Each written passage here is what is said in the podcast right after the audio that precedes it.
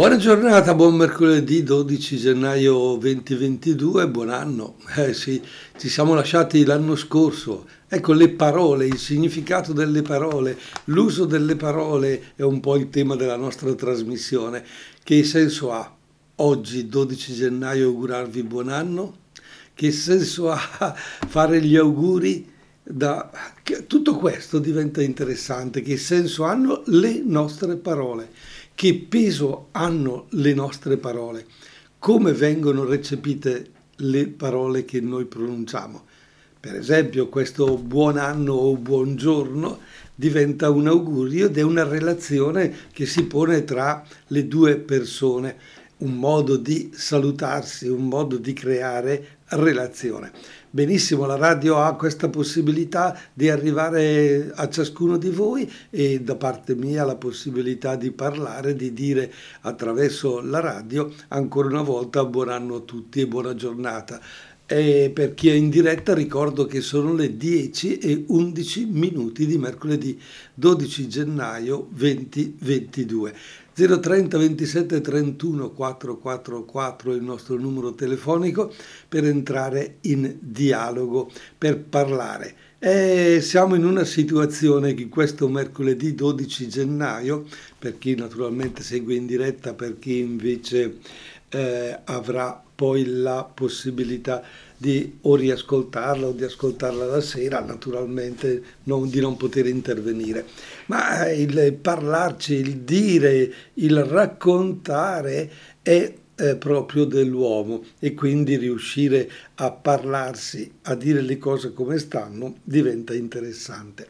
Ma in questo 12 gennaio eh, mi piacerebbe eh, ascoltare l'intervento di qualcuno di voi che mi può rispondere a questa domanda. Che cosa c'è nella tua testa di importante, di indispensabile oggi? In questo momento, che cosa trifrulla per la testa? Che cosa eh, è importante dire? Se tu avessi la stessa possibilità che io ho in questo momento di parlare, che cosa diresti? In merito a quello che stiamo vivendo naturalmente. Non lo so, forse mi potresti dire buona giornata e fermarti lì, oppure farmi delle domande su quello che sta capitando, non lo so. Se componi lo 030 27 31 444 e entri in dialogo, mi puoi fare la domanda oppure mi puoi dire quello che tu pensi, ma quello che pensi anche e soprattutto in questo 12 gennaio 2022 che a livello mondiale ha quel grande argomento che è il Covid-19 che si sta sviluppando a macchia d'olio. E addirittura addirittura leggendo i giornali, ascoltando la radio, ascoltando la televisione, le parole che girano sono parole molto molto forti. Per esempio, leggo qui eh, un'affermazione di questo genere. Cupe previsioni OMS. Cupe previsioni OMS. Cosa vuol dire? Qui, qui le parole hanno un peso, eh? Quando io dico che è cupo vuol dire che c'è qualcosa di, di nero, qualcosa di, di brutto. Quello che si prevede per il futuro è un qualcosa di tragico. Usare queste parole vuol dire immettere in ciascuno di noi una tensione, una paura. Eh sì, probabilmente anche proprio la paura. La paura che chissà cosa succede quindi io che faccio? E allora accanto a queste parole scopriamo per esempio che in Europa il 50% eh, della popolazione nei prossimi due mesi sarà contagiata dal Covid, dalla variante Omicron. Ecco, parole dette così, scritte così, sono giuste?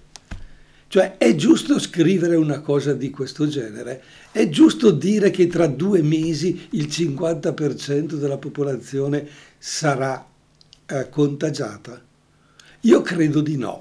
Credo che non sia giusto usare questi termini così perentori.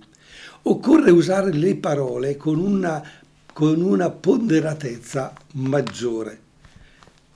Ok, guardando, per esempio, potremmo dire, guardando i dati che ci sono oggi, possiamo prevedere che eh, un possibile 50% potrebbe essere contagiato.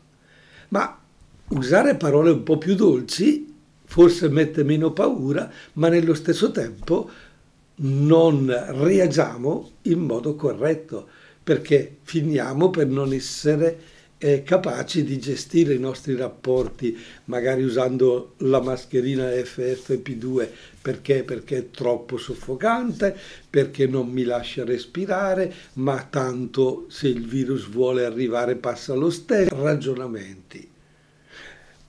Eh, voler bloccare le cose o interpretarle a modo nostro è giusto?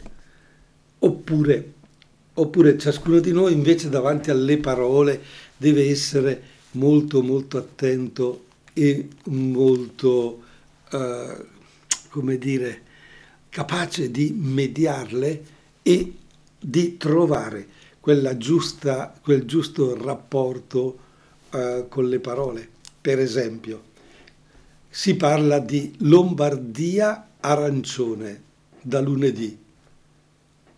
Bene, cosa scatta nella vostra testa con la parola arancione? Che cosa vi dice questa affermazione? Se me lo dite, sarei felice di condividere con voi e di riflettere su questo significato, su queste parole che ci stanno raggiungendo in forma così, dico io, perentoria, per me troppo esagerata. Bene, ritorniamo a parlare naturalmente delle parole, del peso delle parole che stiamo vivendo e affrontando in questi giorni. Per esempio, eh, vi ho detto eh, che significato ha per voi la parola Lombardia arancione, nessuno mi dà risposta. che, che, cosa pensate di, dell'affermazione cupe previsioni OMS? Nessuno mi dà uh, risposta. Mi sa che avete paura, mi sa che avete... Eh, sì, avete paura di affrontare questo tema? Devo cambiarlo, devo cambiare parole, devo dirvi che tutto va bene, devo dirvi che è una bellissima giornata di sole, che, che tutto sommato la natura ha una bellissima primavera, anzi in questo inverno non è poi così freddo, potremmo dirci che tutto sommato pensiamo già alle vacanze e ci sono delle radio che addirittura dicono eh, è arrivato, è arrivato il sole, programmiamo le, le vacanze 2022 e che, che, cosa posso dirvi? No, non posso, non posso negare che la preoccupazione è nell'aria. Ma quello che è importante è allora che di fronte, per esempio, alla parola Lombardia arancione da lunedì prossimo, si sposa con, un, con un'altra mezza frase detta dal governatore della Lombardia Fontana che dice ma speriamo di fermarci prima. Ecco, allora Lombardia Arancione è una possibilità, ma speriamo di fermarci prima, ci dice che dobbiamo avere quella forza e quell'attenzione di, però, se ci comportiamo in un certo modo, se facciamo determinate scelte, eh, forse è possibile fermarci prima. Non è che ci sia nell'aria invece una eh, uno scoraggiamento o addirittura un, un qualcosa di talmente superficiale che dice ma sì, ma tanto ormai ci conviviamo con questo virus, la smettano di farci paura, non ce n'è bisogno. E con questo ragionamento ci portiamo sulla scia del dire che non sono importanti o così importanti i vaccini, eccetera, io, io, credo che dobbiamo avere il coraggio di, eh, come dire, affrontare sempre quello che ci capita con una documentazione ben precisa. Per esempio, perché si parla di Lombardia arancione? Perché di fronte a 265.222 tamponi effettuati in Lombardia, 45.555 è il numero di nuovi casi di Covid registrati. Tasso di positività al 17,1% e i decessi in Lombardia sono 55. Ecco, proviamo a vedere la differenza tra, per esempio, eh, a Milano sono 13.000 i positivi segnalati e 6.500 a Brescia. Cresce il numero di ricoverati in terapia intensiva, più 10, e nei reparti, più 203, dove è stata superata la soglia del 30%. Ecco perché si parla di Lombardia arancione. Si supera la soglia del 30%. La seconda dopo l'incidenza dei casi per la zona arancione manca solo la soglia del 20% per le cure intensive che al momento sono il 16,7%. A fronte di questi dati è sempre più probabile che la Lombardia cambi fascia e allora la direzione è quella, speriamo di riuscire a fermarci prima. Che sta succedendo? Eppure siamo tutti vaccinati o no? Ecco qui il problema, il problema importante, eh, che in, in questi mesi è stato molto molto sollecitato, ma forse non è stato vissuto in prima persona fino in fondo. Il problema del vaccino. Certo, una persona dice io ho paura, io ho paura perché il vaccino mi, mi può creare questo, questo. Boh. Ma questo ragionamento lo fai perché il tuo medico ti ha detto questo? Hai approfondito la cosa con il tuo medico o l'hai approfondita con Facebook?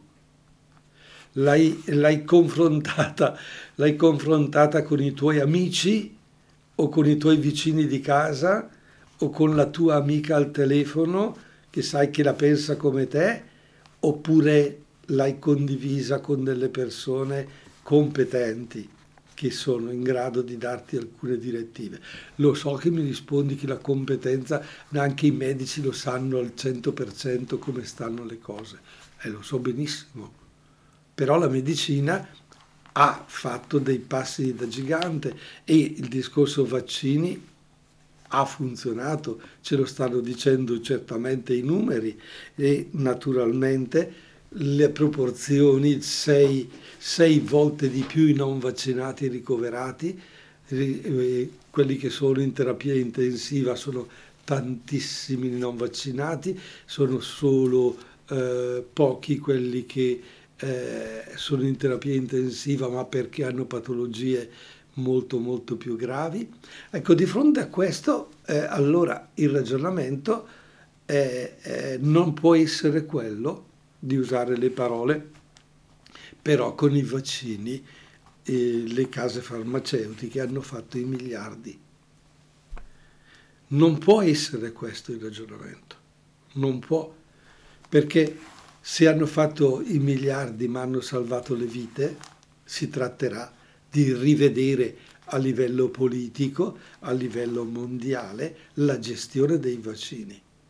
Se il vaccino è valido, e non lo diamo a tutte le popolazioni e quindi non ci diamo da fare per coprire anche quella gente dell'Africa o dell'America Latina o, di, o anche in America stessa, perché ormai siamo troppo connessi, questo mondo globale, questo villaggio, ecco, eh, vi ricordate quando c'era la peste nel Medioevo? o quando succedeva che c'erano delle malattie infettive, si creavano eh, delle situazioni, ma ancora anche eh, proprio si segregavano dalla comunità. E adesso perché si sta chiedendo alle persone, guardate che per stare insieme ci vuole il vaccino, altrimenti vi dovete segregare da soli, allora saltano fuori, ma voi e anche qui usiamo delle parole molto forti, vengono usate, il governo è fascista perché lede la libertà e noi ci sentiamo come gli ebrei, dicono i Novax. C'è davvero di tutto e di troppo. E le parole, e le parole si sprecano, si sprecano e diventano addirittura parole che creano divisione e quindi vanno a creare una situazione anziché usare le parole per migliorare, le parole peggiorano la situazione. Ma non lo so, mi piacerebbe sentire alcune parole vostre.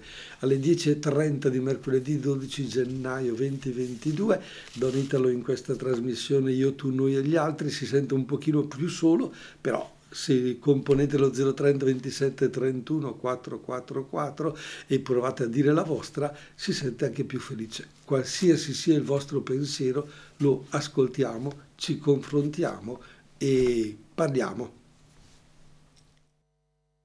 10.33 minuti, mercoledì 12 gennaio 2022, Don Italo con voi per la solita trasmissione del mercoledì in diretta, io, tu, noi, gli altri. E sul mondo del millennio il problema della comunicazione è veramente eh, proprio sul tavolo ormai per noi da, da, un paio d'anni, ma sarà sempre sul tavolo in questo periodo in modo particolare perché districarsi tra le mille parole, le mille proposte, le mille riflessioni che ci vengono fatte è sempre più difficile. Però indispensabile che ognuno di noi si confronti, che approfondisca, che cerchi di capire e di eh, mettersi, come si dice, una mano al cuore perché, perché ognuno di noi può, può lasciare il segno a seconda di come dà una risposta, da come parla, da cosa dice, se si schiera pro o contro, per esempio, i vaccini, è importante. Se, se nella nostra, nella nostra riflessione con gli amici ci schieriamo e riteniamo superficiale tutto quello che sta capitando e puntiamo il dito contro uno, contro quell'altro, senza motivarlo. Certo che abbiamo il diritto di dire quello che pensiamo, ma giustamente con, dando una mm, valutazione, una motivazione. Vi leggevo dei dati particolari proprio un momento fa perché il governatore della Lombardia Fontana ha detto che da lunedì prossimo, se le cose in settimana non eh, dovessero migliorare, la Lombardia passa in arancione perché la situazione nei reparti è piuttosto difficoltosa. A Brescia hanno riaperto la scala 4, eh, noi dobbiamo cercare di cogliere questi segnali e sono importanti per farci riflettere. Ah, addirittura si eh, sembra che ci sia eh, bisogno di riaprire l'ospedale in fiera a Milano per i pazienti Covid. Sarebbe la terza riapertura della struttura dopo quella fra aprile e giugno del 20 per la prima ondata, quella dell'ottobre 20 e, 20 e giugno 21. E quindi siamo di fronte ad una uh, situazione che ci dice, aia, qui dobbiamo davvero fare i conti, dobbiamo eh, cogliere la necessità dei vaccini non più come un'opzione possibile ma indispensabile.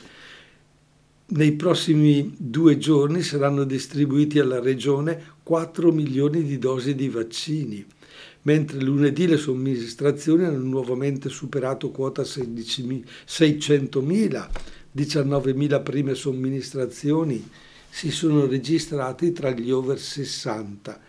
Perché bisogna, per esempio, obbligare sopra una certa età?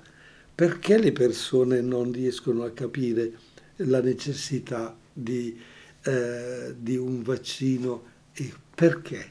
Perché? Perché? È, è, difficile, è difficile dare una risposta, è difficile trovare le parole.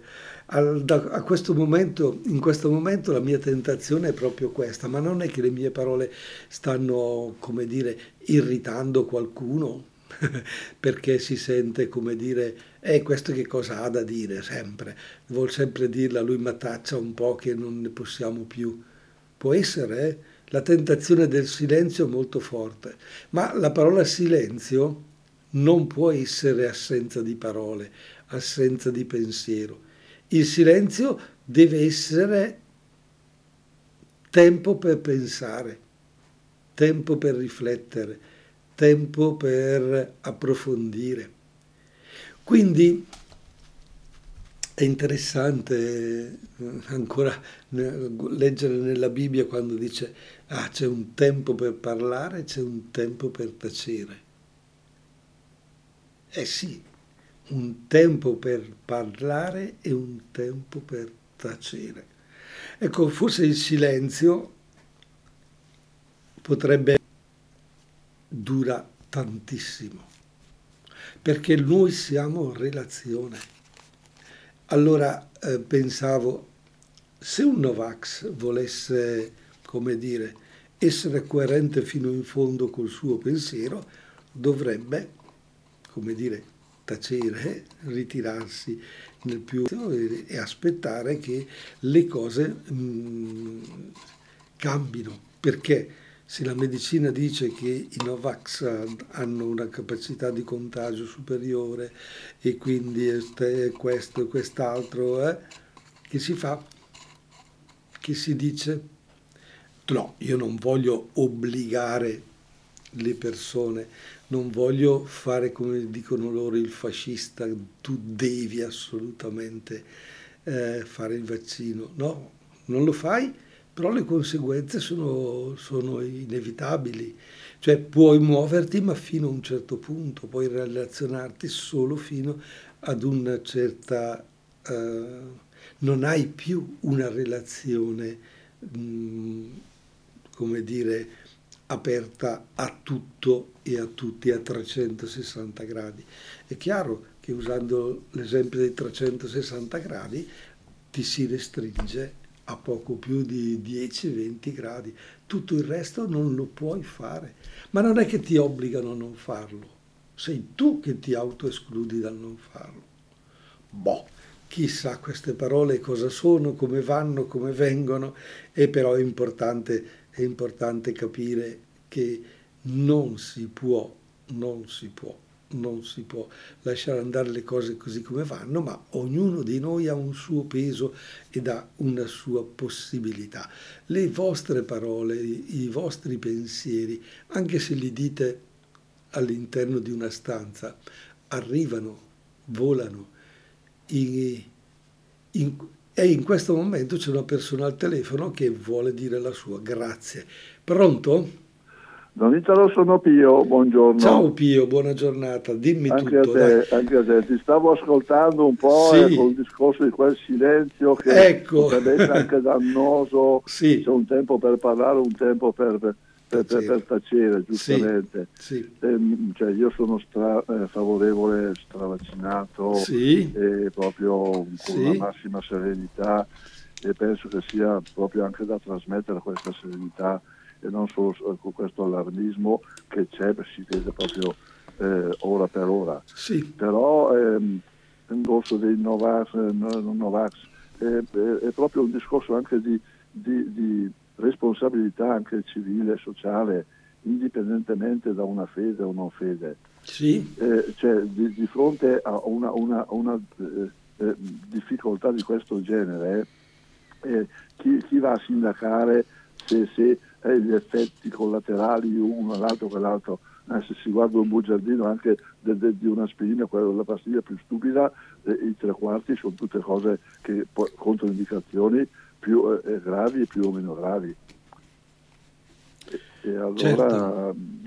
eh, cioè, veramente anche, a, a, parte sì. a parte la libertà diciamo di, di chi non vuole vaccinarsi, sì. perché per l'amor di Dio nessuno sta lì col fucile puntato, però secondo me una riflessione mh, seria anche per, per il rispetto eh, della collettività cioè, è indispensabile. Cioè, per me veramente, cioè, anche tante volte in televisione, vabbè, è tutto un bombardamento di, di, di interventi, uno, uno, dice un modo, uno dice l'altro.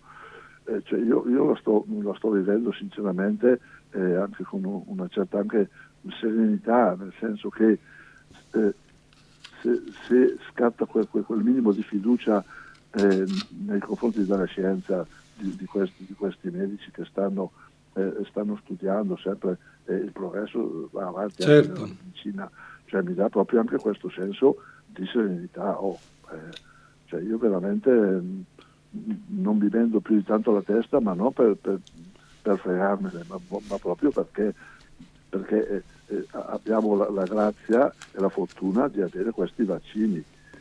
E come dicevi tu giustamente, se non andiamo a, a, a regalarli anche in Africa, sì. non possiamo chiuderci, chiuderci nella nostra campana di vetro, perché noi siamo ricchi.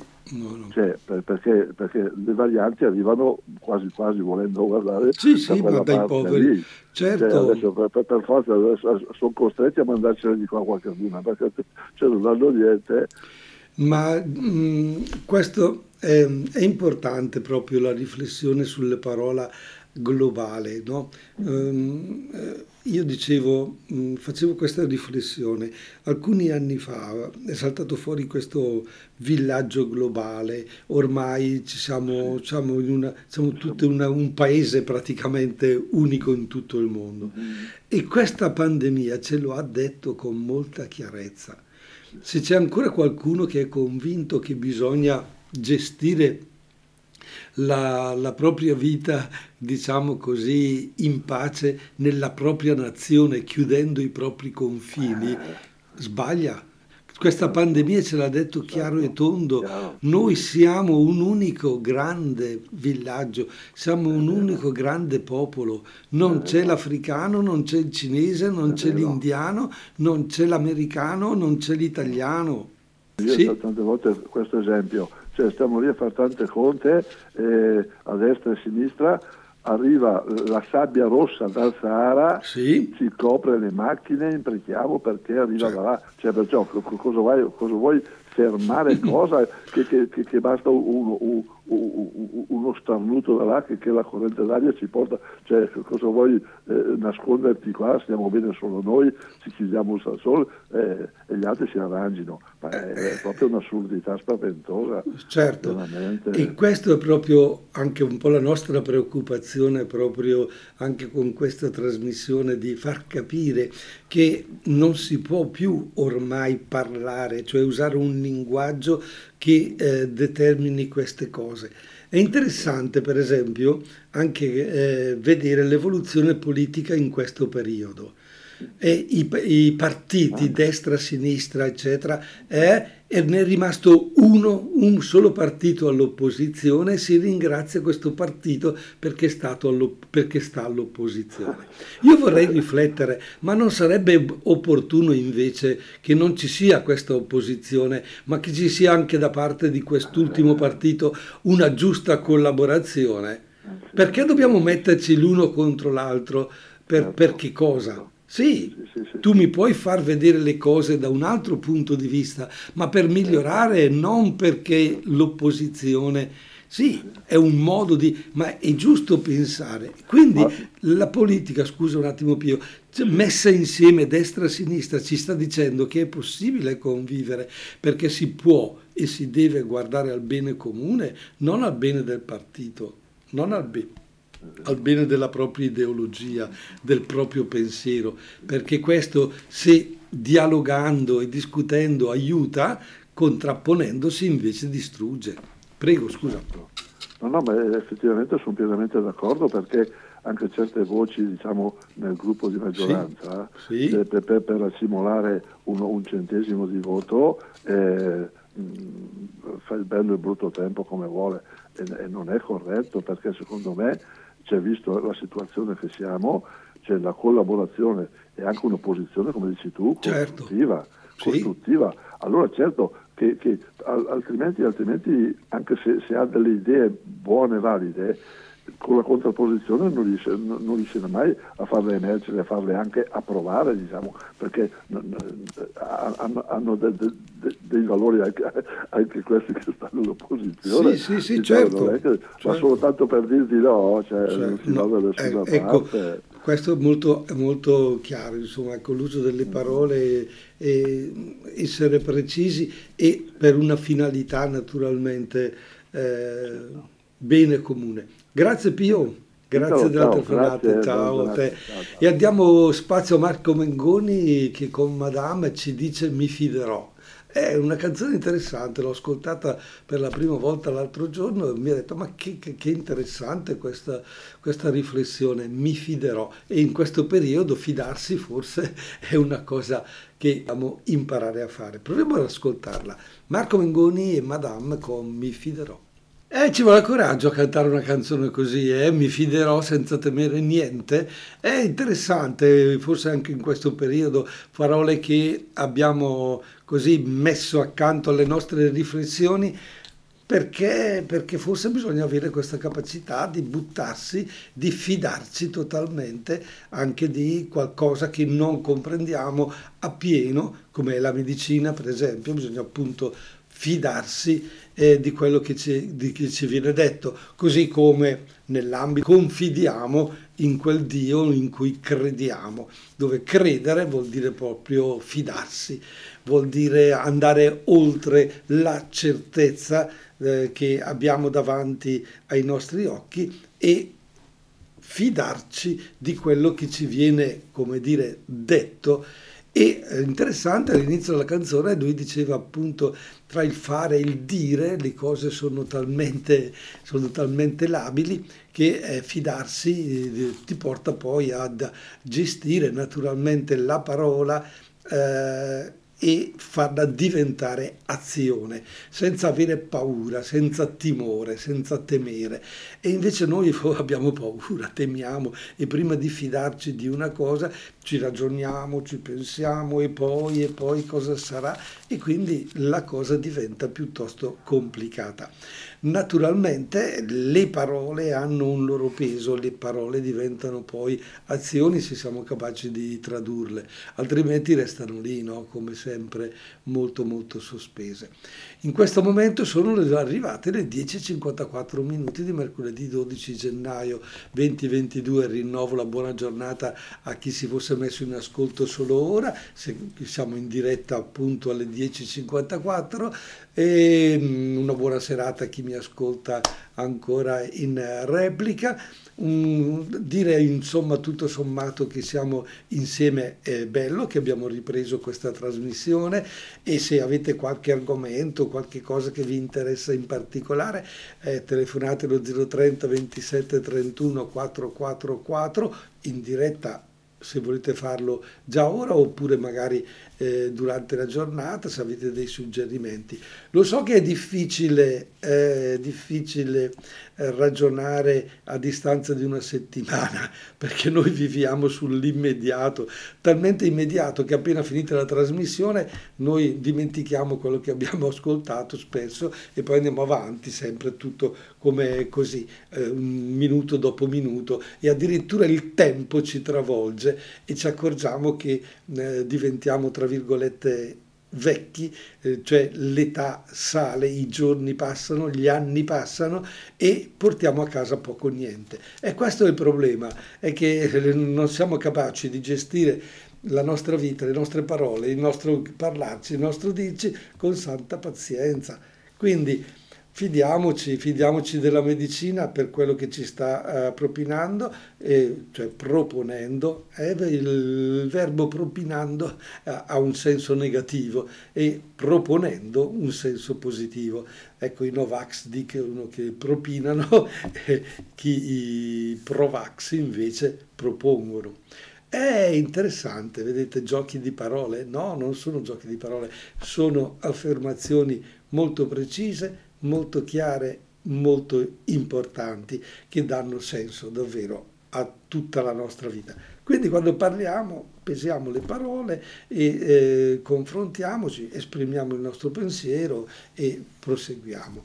Come le parole, per esempio, adesso che è appena iniziato l'inverno, che siamo a gennaio, eccetera, vi dicevo che tutto sommato una radio addirittura stamattina dice programmiamo le vacanze del 2022. Ecco, magari qualcuno invece eh, pro, eh, promette rose e fiori e chissà che cosa. C'è, c'è, Giovanotti che dice che per lui la primavera è qui alle porte, è qui, proprio già qui, dietro l'angolo. Beh, proviamo a sentire che cosa ha Giovanotti da proporci che, con la primavera.